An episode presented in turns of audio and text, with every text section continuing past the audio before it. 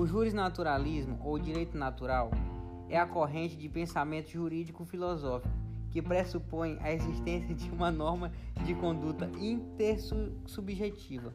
universalmente válida e imutável, fundada sobre a peculiar ideia de natureza pré-existente, em que em, em qualquer forma de direito positivo, que possa formar o melhor ordenamento possível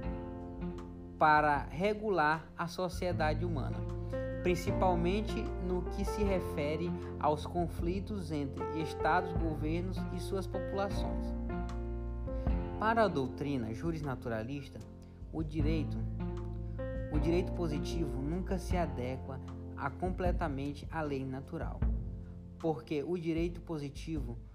contém elementos variáveis e mutáveis em todo o lugar e em todo o tempo. Portanto, o segundo estava corrente do pensamento, as normas de direito positivo seriam realizadas imperfeitas que apenas se aproximariam das normas do direito natural.